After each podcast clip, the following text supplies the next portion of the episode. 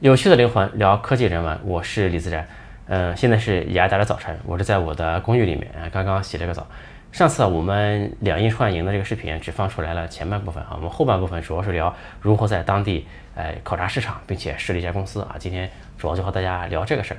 嗯，印尼呢，其实这边以前是受荷兰的影响嘛，所以在当地其实是一种消费主义啊，就是不存钱的啊，没有这个理财的意识，有钱就可以消费，有钱就可以花啊。这当然对我们创业者来说也算是一件好事吧，因为有了钱，大家就对吧？消费主义总是比较好的。然后当然这种呢，因为他们理财意识不强，也导致我们其实前段时间我们中国人到这边来，很多人是做那种现金贷款，对吧？抱着短时间内周转一下，这个这个有很多中国人到这边来做这个东西。嗯，我听朋友说啊，有一家公司啊，就是他招聘的员工嘛，就是发工资第二天就不来上班了啊，因为觉得就有钱了嘛，可以消费了。然后过一段时间呢，钱花光了啊，又重新获得公司来面试了，对吧？面试又看到他了，这个又重新开始走这个入职流程了，就感觉就没有那么的靠谱。但是我们其实在这边呢，也碰到过很多不靠谱的事儿啊，比如说。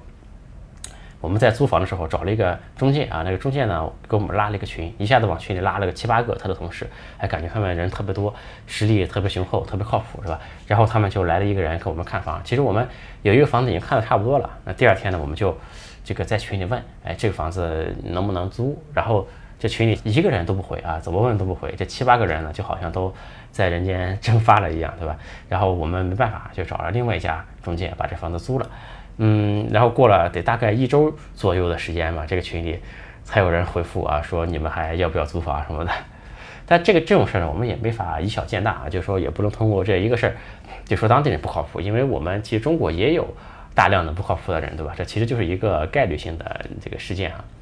呃，然后有人问前段时间这个这边的游行啊，因为前段时间政府想通过一条法律，就是婚前有性行为的话会面临这个坐牢的。风险，而且会挺严重的，会这个面临最高一年的监禁，而且这个是不分当地人和外国人的，外国人来了也是这样的，这个就非常的夸张啊。这个当时的游行其实就是在我身后这条路，因为这个上次给大家说过，我这边是这个这边最市中心的地方嘛，就是嗯有一些学生嘛就把这个路给堵了，但其实声势呢也不是特别的大，就是人不多，啊，这些就这个这个人不是特别多啊，这个其实很多细节也不是很方便说，但是这个大概意思就是这些学生说当地这个。政府啊，就是你们这么贪污都不进去，对吧？我们这个婚前性行为，年轻人就就要进去，对吧？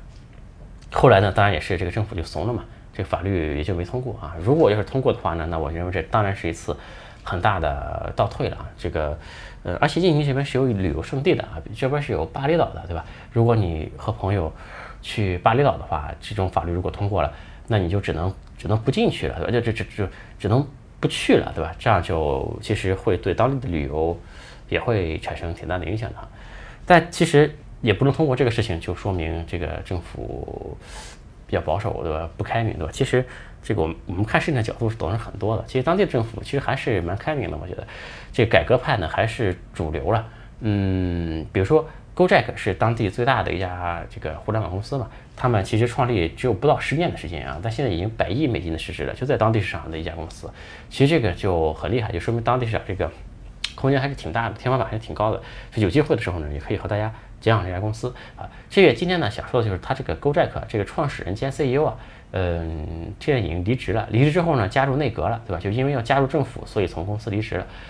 嗯，其实这就是一个弃商从政了哈，这个他将担任印尼这边的这个教育和文化部长啊，这个我觉得这样的一个国家愿意让这种优秀的科技行业这种企业家对吧，直接进入内阁，哎，来管这个国家的一些政策啊，这个这个让国家哎更改革，更加的就是拥抱现在的科技对吧？这肯定是非常开明的一面，非常开明的一面啊，当然这也是我觉得也是对科技行业的一个重大的利好了。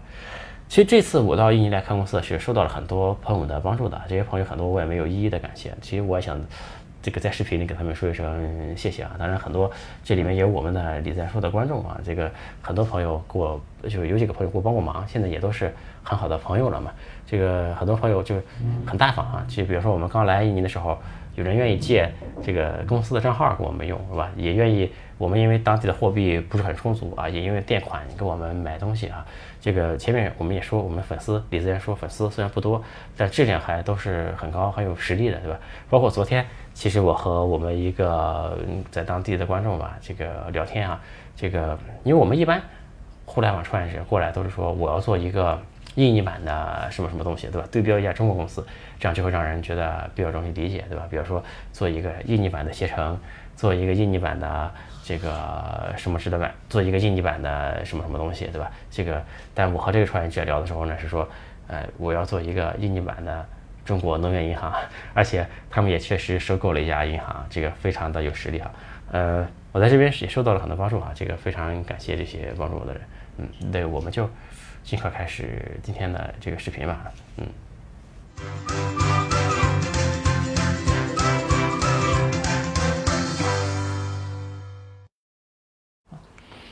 嗯，然后今天后面呢，我想主要讲的一下，就是如何到印尼那边去考察一下这个市场，以及如何在当地设立一家公司。因为我觉得最好的去看那边有没有机会的方法，还是亲自到那边去去看一下，对吧？然后我今天呢，主要是在这个方面来给大家讲一下，怎么到印尼那边去考察市场，以及怎么在当地来开设一家公司。这个首先呢，就是从签证开始说啊，就因为印尼是我们免签的一个国家，就是如果去考察，其实非常非常的方便，坐个飞机直接就去了。然后我这一次呢，就是我参加完北京这个会，我明天就到雅加达那边去，对吧？其实就是如果没有签证的话是没有关系随时可以走，对吧？这个说走就走到那里呢，这个就可以免签嘛，免签是有三天的时间，三天的时间其实对于一般你去考察一个国家了解一下，对吧？这个时间肯定是非常充裕的，是有可能被索要小费的，在过在过关的时候。这个事儿前两天也上了我们中国的新闻，对吧？我第一次到印尼去的时候，我们三个同事一起去的，然后另外两个人都没有被索要小费，但我过关的时候呢就被索要小费了，因为我是用英文和他说嘛。这个他说这个你来多长时间呀？什么时候回去？啊住在什么地方？说着说着，我还在一个英文的一个语境下呢，他突然说了句“钱”，就一个字“钱”，然后我当时都没听懂，因为我以为他在说了一句什么英文，然后。他又给我重复了钱，然后指了指桌上的钱币，我才知道，哇，这些人已经熟练到能用中文喊出“钱”这个字儿来了。这个这就很夸张，我觉得，是吧？然后事后呢，我就问去印尼那边考察一些朋友，确实对中国人这个要钱的这种事儿还是挺常见的。就中国人过关的时候，他们往往都会卡一段时间，就会就是希望你给他小费什么的。因为中国这边其实有些人是到那边去工作的，但是又没有办那个。工作的签证嘛，有些人就为了避免麻烦嘛，就给他们塞一点这种小费嘛，然后就可能也间接的培养了他们这种习惯嘛。这小费一般就是给五十或者给一百，如果你特别怕麻烦，你给小费也行，但当然我不推荐给，因为是完全可以不给小费。如果去考察的话，当然就就是你就去，我们就是免签国家去，他没有任何的合适的理由，对吧？这个就是不让你过关或者怎么样，他无非是多问你两句，想多和你磨蹭一会儿，而且他们其实也不是特别。的这个这个像我们中国人一样，如果看见后面队排的很长，他就会快一点，对吧？他是如果想要小费那个劲儿上来了，哪怕是排队人很多，他也在这砍你。但是呢，你不给的话，他也会会放你过。尤其是我们如果说第一次去、第二次去，对吧？我们一看也不是那种过去务工那种人啊，所以说小费不给是完全没有什么问题的。我当时的时候是我身上没我也没给我，因为我身上没有钱，因为我出门是没有带钱这个习惯，我钱在我同事身上。他说钱。我说我没有，最后他这个他不相信，又确认了我一遍。我说我身上确实没有钱，他也就让我去了，对吧？他也就放我过去了。然后呢，也可以办这个商务签。这个如果是你是到那里参加会议等等，这个商务目的的，讲道理应该是办这个商务签的哈。然后也可以办这个落地签，落地签呢就可以再延长一次，有延长一次的这个机会。如果你三十天再延长一次，呃，你从如果想在那边待更久的话，可以来考虑，因为延长一次就能到六十天了嘛，就是两个月的时间嘛。然后，如果是这个就要在那边经常去了，对吧？就如果是在或者在那边开公司了，就要去考虑这两种签证了啊。一个是工作签啊，工作签呢，就是你可以这个最重要的，它一个问题就是它是可以那个能开银行卡的。包括我们前面也有朋友讲支付，对吧？也都说到在东南亚那边，其实开卡这个问题还是比较大的一个问题，因为你只有有了银行卡才能开公司。对吧？这个而且呢，就是你如果想在让当地的公司这个给你打款，或者是给你想领工资的话，都需要在当地有银行卡。东南亚的国家呢，它不像这个在欧美那些国家，你拿一个旅游的签证就去可以办银行卡。但是这个东南亚国家呢，必须得有这个工作签证才能去当地的银行去开卡。但工作签证呢，其实蛮贵的。这我这里面价格都是人民币啊，大概要一万五人民币一年，呃，这个交开一万五，他才能给你一个这种公司的签证。还有一种呢，就是这个投资签，我的投资签是刚刚办下来，现在投资签办理的价格大概是五千块钱人民币左右吧。然后投资签呢，也当然也是可以开银行账户的。我呢就是办这个投资签办下来，到当地开一个银行账号，再拿这个银行账号去办理那个注册公司啊什么那些事儿，对吧？但他需要的就是有五十万要投资到五十万人民币，大概五十万人民币要投资到当地的公司的。然后，嗯，说完了这个签证的问题哈，就我们如果到当地考察的话，肯定是需要一个翻译的，对，因为当地都是说那种巴哈萨嘛，就是印尼当地的那个印尼语嘛。这个我们中国人去了，肯定是需要在翻译的陪同下才能正常的进行这些商务考察什么的。然后找翻译的价格呢，还是比较高的，大概是五百块钱一天。我们第一次找的翻译呢是五百块钱人民币一天，然后包他吃住。那这个翻译呢还带着一辆车，就他可以开着车带我们就各个地方去转。然后呢是五百人民币一天，我们还包他吃住。但后来呢，我们发现啊，这个他带车这个事儿其实也没那么方便，因为这个带车印尼当地也有那限行啊什么的，就他的车有时候也不能开。然后在印尼当地呢，其实打车是特别特别方便的一个事儿。那不的 Grab 也好，GoJack 也好，其实打车比我们这个国内还要方便，因为那个车来的非常非常快，而且那个车费啊也很便宜，就是打车费用比中国低很多。所以到后来呢，我们再找翻译就不要求他带车了嘛。这样的话，我们现在找的翻译大概是四百块钱人民币一天，也不包他吃住啊，大概是这样的一个价格。然后这个翻译呢，主要的问题就是那边的翻译普遍这个中文水平都很差，想找个中文很好的呢，其实蛮难的。就是他们的中文水平基本上就你给他比较简单的说中文还可以，但你不要用什么成语啊，对吧？不要用什么乱七八糟很复杂的那些词，他们就听不太懂。所以他们的翻译的水平不太行，就普遍就是中文的水平比较差。然后这个提一下这个中国人说印尼语这个事儿啊，其实我们现在做这个印尼这个市场啊，就有一些人可能会像我一样到当地去开公司招这个印尼语的员工，也有些人呢想在中国招到会说印尼语的人。但其实在中国呢，能招到这种人，我们也在中国招了几个说印尼的人，但其实在中国会说印尼语的人是非常非常少的，是非常少的。我们尤其我们中国人学印尼语的人也非常少。比如说我是从上海过来的，上海呢好像只有一个学校是。有这个印尼语这个专业的，而且呢，那个学校只有一个班儿，这一个班儿呢还是每两年才开一次，所以说他们这个几十年的这个班毕业的校友都能在一个群里面，因为人实在是非常的少，对吧？人非常的少。但其实印尼语呢挺好学的，因为我也大概翻了一下印尼语的，就现在印尼语其实想找本特别好的教材都很难，因为这个确实很冷门，不知道为什么一个几亿人口的大国，是吧？连很好的教材也没有。这个语法其实比英文要简单很多，因为它没有那些很复杂的什么时态的变化呀什么的，这个语法是挺简单的。那其实，而且它那个单词啊，就是这个。单词就是有这个，它和音标是一体的，其实是，就你在掌握那个发音规则之后，看到之后你就可以直接去念，对吧？它不需要再查音标什么的，所以说它的语法比英文简单很多，发音呢也不难，里面只有一个卷舌音，可能对这个弹舌音对中国来说有点难，但你不发那个弹舌音，人家也能听懂，对吧？所以说发音也是很也还行，对吧？所以说基本上如果是。愿意去学的话，半年左右基本上能达到一个日常对话的水平是可以的。因为我们现在在印尼当地的那个合伙人嘛，他就是我，也是我们中国人过去的，他就在学印尼语。我业余时间也学一学，当然我也是刚开始学，时间不是很长啊。其实就我觉得，如果是你真的想深耕一个国家去做那个国家市场的话，最好语言能稍微学一学，对吧？这样当地一些资料。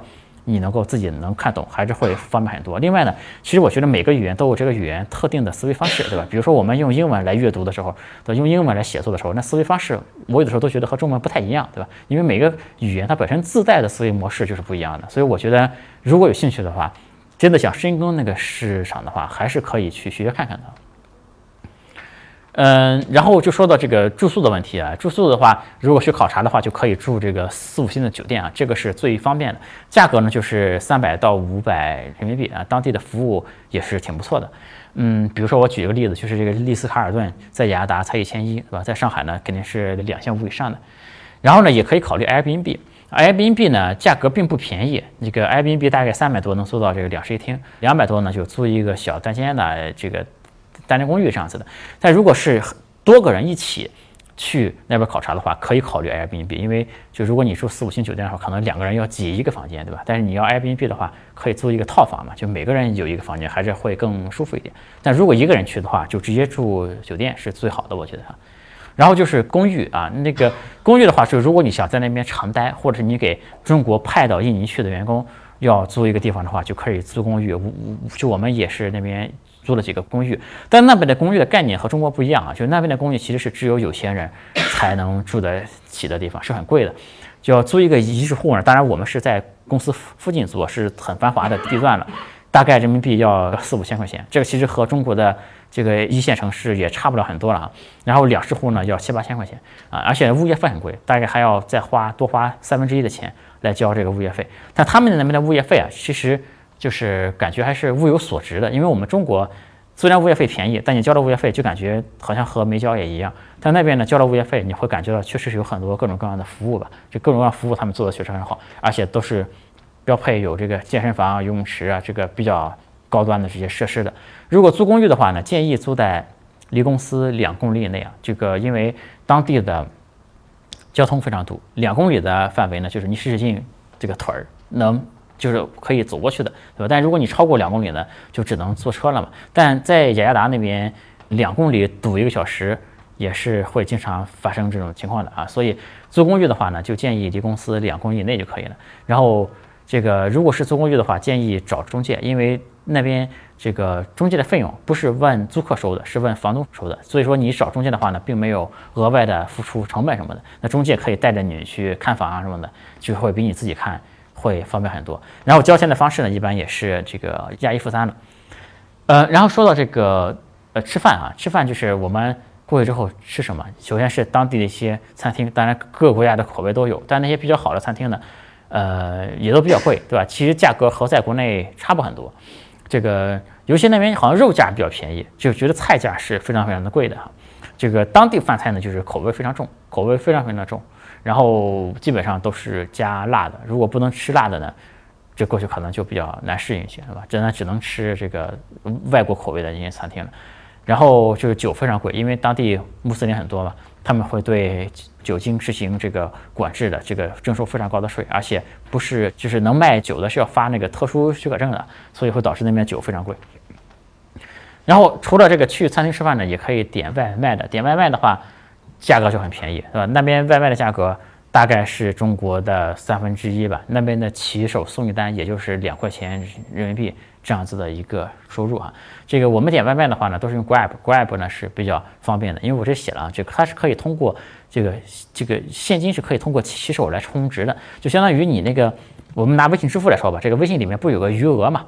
因为你刚去了，可能你还没办下那个什么投资签证乱七八糟的，你可能没银行卡，你没上银行卡呢，就没法往里去充值，没法往里去充值呢，那你就可以叫一个 Grab 的骑手过来，你把现金付给他，让他往这个账户里充值是可以的。这其实 Grab 呢，不管是 Grab 也好，GoJack 也好，也是支持用现金来货到付款的。但是如果你就还是充值比较方便，为什么呢？因为你用现金货到付款的话，这个有可能会被拒单的。因为当地的互联网的基础设施的情况，其实和我们中国还是有着非常大的差异的。比如说，在中国哈，如果你点一个美团也好，点一个饿了么也好，这个流程大概是这样的：你在一个商户订了一个饭，那你的钱呢就直接打到这个商户的这个账户上去了，然后呢会有一个骑手出来负责给你送这一单。但在在印尼不是这样的，印尼它当地的这个在线支付啊、联网什么，它没有这么的这个，不像我们中国这么这个发展到今天这一步啊，它。当地其实，如果你下一单的话，你的钱不是付给这个餐厅的，餐厅是收不到你付的钱的。他是这个骑手啊，他自己嗯拿着钱，相当于他要开骑着摩托车到这个店里去给你买这份菜，他拿钱要垫上这份菜，然后呢，他再给你。那个送到你住的这个地方来啊，他是要先花钱来垫这个菜的，这个和中国非常不一样，也是受限于当地的这个环境嘛。其实当地更多的不像互联网，而是人联网，对吧？就是这些骑手他们之间组成了这么一个这个人联网的这么一个网络吧。然后，所以说当你这个账户里面有余额的话呢，他就会比较放心的给你垫这个钱，因为你账户里有余额，这个 Grab 这个平台就相当于给你担保了嘛。但如果你选择用现金来支付的话，他就会担心，如果你不付怎么办？对吧？因因为尤其我们中国人在那边点饭点的，在当地都算比较高档的。我点一次饭可能要一百多人民币这样子，这对于骑手来说其实是很大的一笔钱。那如果他如果接我这一单，他需要到店里去先掏相当于一百多人民币给我垫付掉，然后再过来收这个钱。这时候他就会担心，如果我收不到钱怎么办？他就会他他不想送了就对吧？所以说。最好的方法是用 Grab 直接叫一个骑手过来，然后付给他钱，充值到账户里面去。那我今天说这个，并不单纯是告诉大家怎么点饭这个事儿，也是让大家体会到这个中国和印尼这个互联网发展的一些差异和这个区别在里面啊。然后包括 Grab，包括 Gojek，它其实他们都有英文版的。这个我们去可以用这个英文版的这个 app 来用。但是呢，就是他如果这个这个外卖送过来了，可能他没找到地方嘛，还是会给你打电话的，和我们中国一样。那这时候呢，可能需要你在附近找一个印尼人，对吧？让他帮着接一下这个电话，否则这个和外卖小哥的沟通用英文肯定是不行的。然后这个外卖的品质呢，基本上就是路边摊的品质啊，这个。嗯，小心拉肚子。拉肚子的原因呢，一方面有可能是卫生的原因，另外一方面也是因为那边吃的都非常辣。然后就说出行的话呢，就是用打车的方式是最方便的。打车的话呢，用 Grab 和 Gojek 都可以。然后特别好打车，因为那边的车辆特别多。然后价格呢，大概是中国打车价格的一半，起步价呢就是合着是八块钱人民币左右吧。嗯，哎，这是漏了一页啊，这个哎不知道为什么少了一页。其实还有一个是还有一页是这个摩的的。因为雅加达骑摩托是最主要的，摩托是雅达最重要的交通工具，对吧？这个路上呼天笑地的都是骑摩托的人。这还有一种方式呢，是打这个摩的，摩的就更便宜。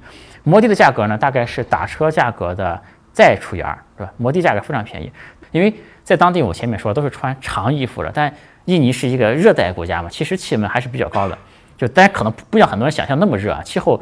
你在那边待着还是会比较舒服的一个温度啊，但是如果你是在街上骑摩托车，太阳晒着，那还是非常热的。但那边因为宗教啊、习惯啊一些原因，那边的摩托车手其实都是很专业的，他们都是穿着制服的，那制服都是长袖长，就是裤子和这个上衣全都是长的啊。如果你不是很介意这个话，打摩的也可以。这个在当地呢有这个，我还记得有一个广告我印象很深刻，就是海飞丝在当地做了一个广告，非常的接地气。那广告就是一个男生带着一个女生骑摩托车。骑了很长很长时间，然后那个女生呢，把这个头盔摘下来，不但没有什么味儿，而且那个头发仍然是很飘扬的那样的，对吧？这是海飞丝这种企业啊，在美国，这就在印尼做的广告，很接地气的还是。然后说一下怎么在印尼那边开设一家公司啊？这个印尼开公司，呃，哦哦哦，就是首先这个我们从办公场所开始说啊，就是。如何选择办公场所？首先可以考虑的呢，就找一个当地的这种共享办公空间啊。这个这里面呢有 WeWork、GoWork、CoHive 等等这些空间都可以用。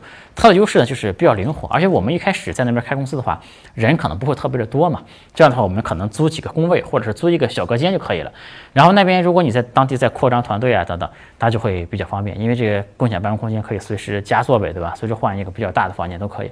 我们现在是在这个。GoWork 的，我们印尼公司是在这个 GoWork 的。GoWork 呢，据我们的观察，其实整个的档次啊、装修啊、这个地段和 WeWork 也差不多。这个 GoWork 其实就是印尼版的 WeWork，是印尼的创业者仿照 WeWork 来开的，他们所以就叫 GoWork。印尼那边很多东西叫 Go 什么的，Go 什么 Go 什么的，你比如因为有这个 GoJack 嘛，对吧？所以他们很多都是 GoPay 什么 GoWork，很多都是代购的。所以他们搞的这个 GoWork，GoWork 整个的地段装修都很贵，但是比这个 V Work 要便宜一些，对吧？因为我上面写到 V Work 大概是两千块钱一个工位，这个 GoWork 呢大概是一千到一千五。我们做这 GoWork 呢就感觉还是非常不错的。然后我们 GoWork 的，我们是和一个他的一个这个 GoWork 他这个集团公司的一个做销售的 VP 来这个也见了一面聊了聊。这 GoWork 的这个做销售的 VP 挺有意思，是我们中国。这个从中国的裸心社出来的，中国的裸心社不是让这个让 WeWork 给收购了嘛？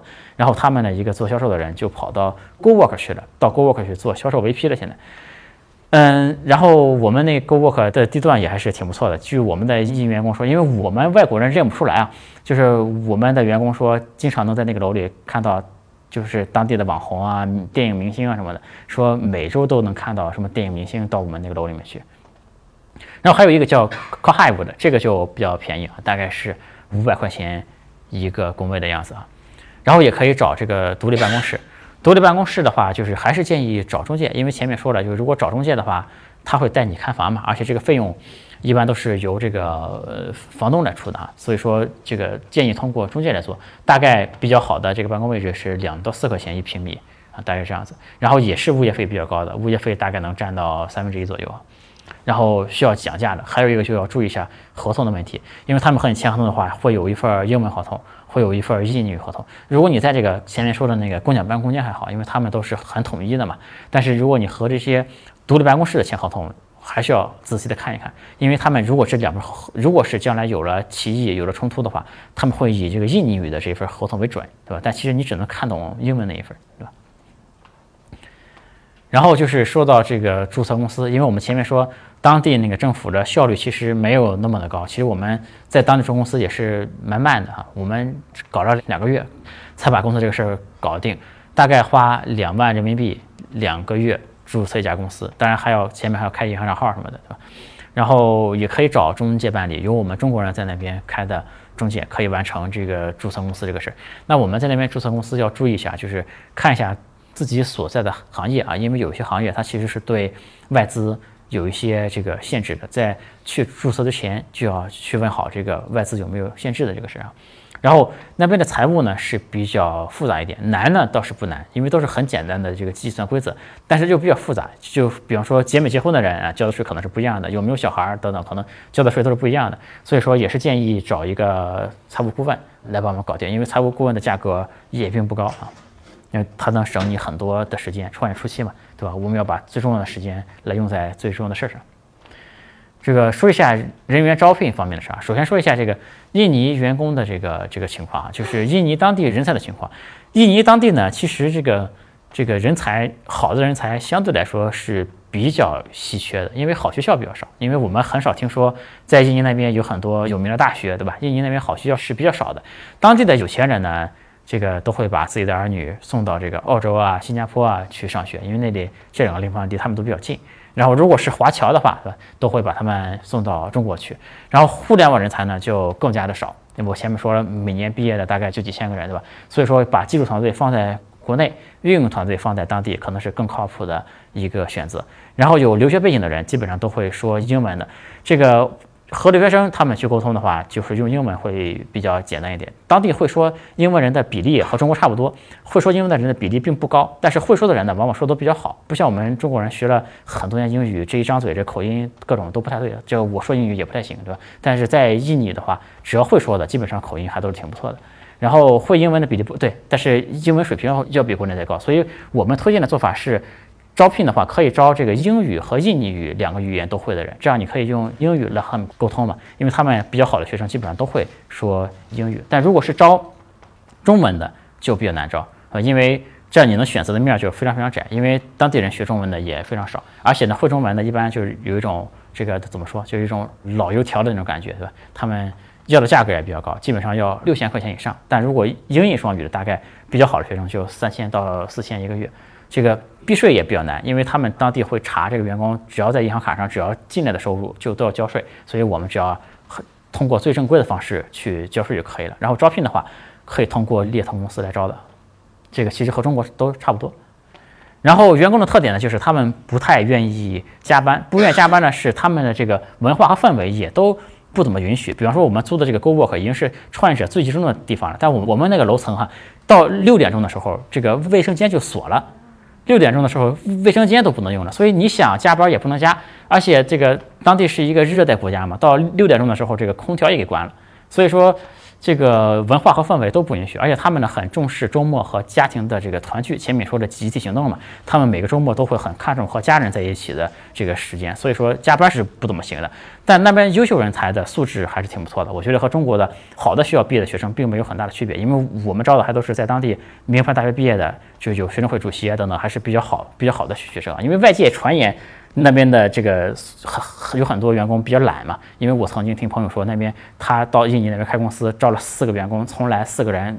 没同时在公司出现过，对吧？我们也目睹过，我们楼下有一个咖啡店，那咖啡店的门店规模可能和瑞幸咖啡差不多，就是一我们这边瑞幸咖啡都是一两个员工站那里操作就搞定了嘛，他那边站了一排七八个人，我们都不知道他们在干什么这样子的。然后我们这个印尼员工的管理有一些企业也有问题，比如说中国很有名的一个电子烟的品牌到印尼那边去开这个店，在印尼最高档的一个商场里面，但是他管的不是很好，到三点多钟的时候，这个他们员工下班了就，然后我们在商场里转，发现他那个柜台那边是没有人的，对吧？但我们的人才招的感觉还行，这只不过他们比较佛系一点，就自我驱动力会稍微弱一点，遇到困难会更容易退缩一点。所以我们的对策大概就是制定非常明确的 KPI，然后我们在树立企业文化的时候，一定要形成一种就是遇到困难一起去想办法的企业文化。然后在他们遇到困难的时候，尽量和他们一起去做，然后明确的以结果为导向。但我们整体来看呢，就印尼员工，我们在国内那边一些比较高素质的这个毕业生的时候，和中国员工并没有很明显的区别。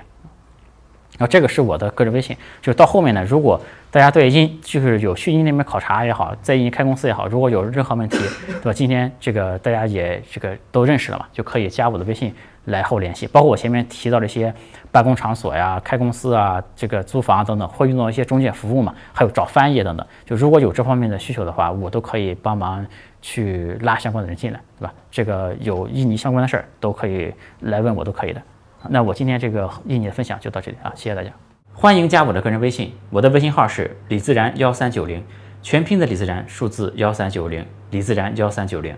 我们有一个社群，大家一起来讨论商业、科技、互联网。